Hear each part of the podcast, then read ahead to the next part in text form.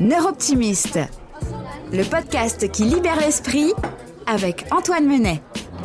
Salut Antoine. Salut Julien. Alors aujourd'hui une problématique, bah, c'est l'estime de soi. C'est très important dans tellement de secteurs d'activité au quotidien, particulièrement euh, dans le monde du sport, puisque c'est un public qui est quand même assez euh, particulier, ou mm. c'est un public, mais dans la vie de tous les jours aussi, on se compare beaucoup aux autres. En sport, on se compare à travers une rivalité, à travers une rencontre, une opposition, à travers des classements. Bien sûr. Et du coup, ça mène beaucoup à se poser des questions et à remettre en cause cette fameuse estime de soi. Exemple, est-ce que j'ai le niveau? Qu'est-ce que je fous là? Est-ce que je serai à la hauteur? Est-ce que finalement le club qui va me recruter euh, va pas se rendre compte que j'ai pas le niveau? Absolument. Alors, est-ce que ça, c'est pas des problèmes d'estime de soi? Si, tout à fait.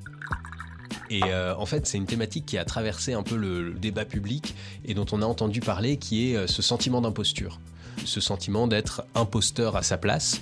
Et derrière, je pense vraiment qu'il y a cette idée, cette question de, l'estime de soi, de comment est-ce qu'on se regarde, de quelle valeur, parce que c'est ça en fait l'estime de soi, c'est de se dire est-ce que je considère que j'ai une valeur au moins égale aux personnes qui m'entourent? Est-ce que j'ai autant de valeur que n'importe qui?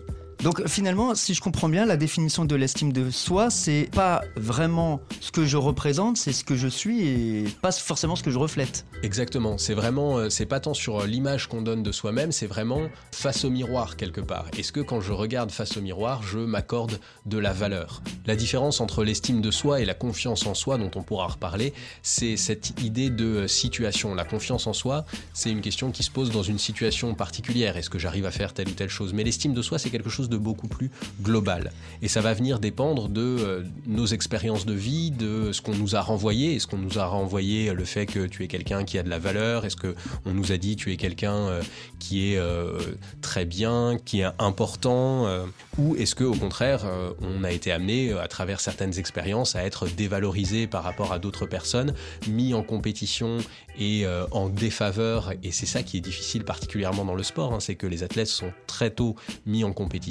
et donc, il y a des jugements qui vont être euh, très durs sur certains athlètes par rapport à d'autres. Donc la cause, si je comprends bien, d'une baisse éventuelle d'une estime de soi, ça peut être euh, des moqueries, par exemple?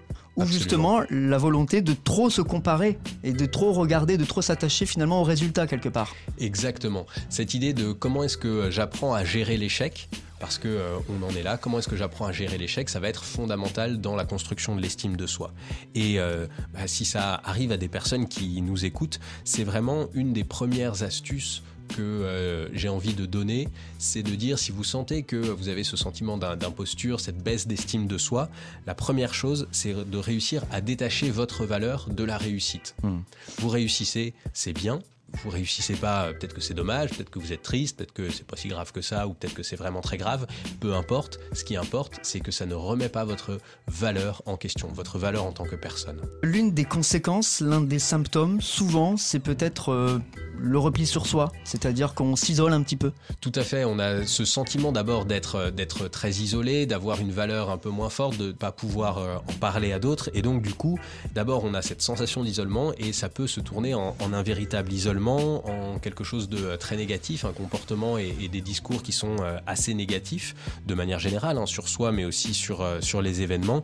Et puis cette remise en question perpétuelle de tout ce qu'on fait, de tout ce qu'on dit. Alors on arrive à ce qu'on définit parfois comme étant un manque de confiance en soi, hein, quelqu'un qui se dévalorise tout le temps. Mhm. Mais derrière, et c'est ça qui est important de comprendre, c'est que c'est vraiment une question d'estime de soi. Alors parlons des tips, des solutions, parce qu'il y a des outils, une fois de plus, qui permettent d'augmenter quelque part son estime de soi.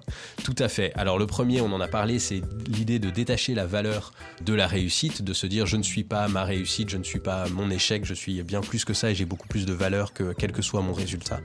Et puis, un deuxième outil, ça pourrait être de comprendre aussi la différence entre les personnes qui sont en référentiel interne et les personnes qui sont en référentiel externe. Alors ça, pour comprendre ça, c'est la question de à qui est-ce que je donne le pouvoir de me juger? Est-ce que je donne le pouvoir de me juger à des personnes extérieures à moi, comme mes enseignants, mes parents, mes amis, mon boss ou ma boss au boulot ou est-ce que je suis la seule personne qui suis capable de me juger et de porter un jugement de valeur sur moi-même? Alors, c'est très extrême, hein, on est généralement plutôt entre les deux. On a tendance à grandir plutôt en référentiel externe, c'est-à-dire qu'on grandit avec euh, les parents, avec les profs qui posent des jugements sur nous, et puis on prend leurs paroles un peu comme étant euh, paroles d'évangile. Et petit à petit, on construit un référentiel qui est plutôt interne. On apprend à se juger soi-même, à, poser un, regard sur soi.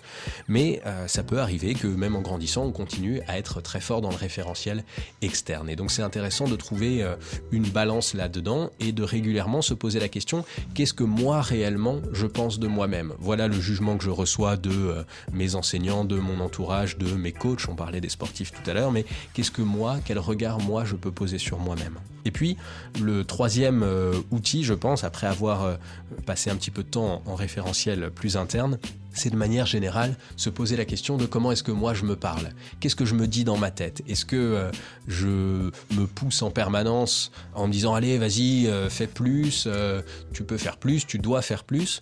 Est-ce que je me parle plutôt avec tendance à, me saboter en disant non mais de toute façon ça tu tu peux pas faire, t'es pas aussi bien que machin, t'es pas aussi bien que machine? On parlait de la, comparaison ah non mais c'est normal que tu te sois fait battre là-dedans. De toute façon toi t'as pas ci, t'as pas ça.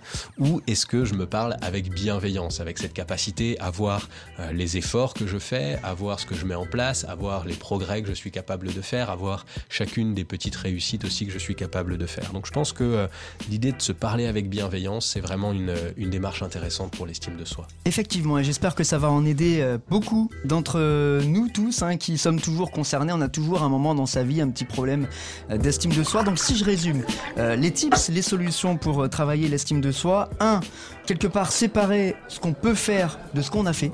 Exactement. Deux, bah finalement se dire qui j'autorise à me juger. Et le troisième, si j'ai bien compris, bah, prendre l'habitude de dire du bien de, soi, de se valoriser, de se complimenter aussi parfois, de s'encourager. Que ce soit à voix haute ou bien euh, en discours euh, intérieur dans ces petites pensées qu'on a en monologue. Euh. Eh bien très bien. Tu sais que chez moi, se valoriser, c'est de se dire là, à l'instant de ce podcast, qu'on a pas mal bossé quand même aujourd'hui. C'est vrai. Alors, quand on bosse bien, eh ben on s'autorise un petit plaisir. Mais oui, tout à fait. T'as une idée en tête? Oui, si tu commences à me connaître, j'irai bien manger une petite pizza. Ouais, je pense qu'on l'a bien mérité. Tu peux m'accompagner avec plaisir.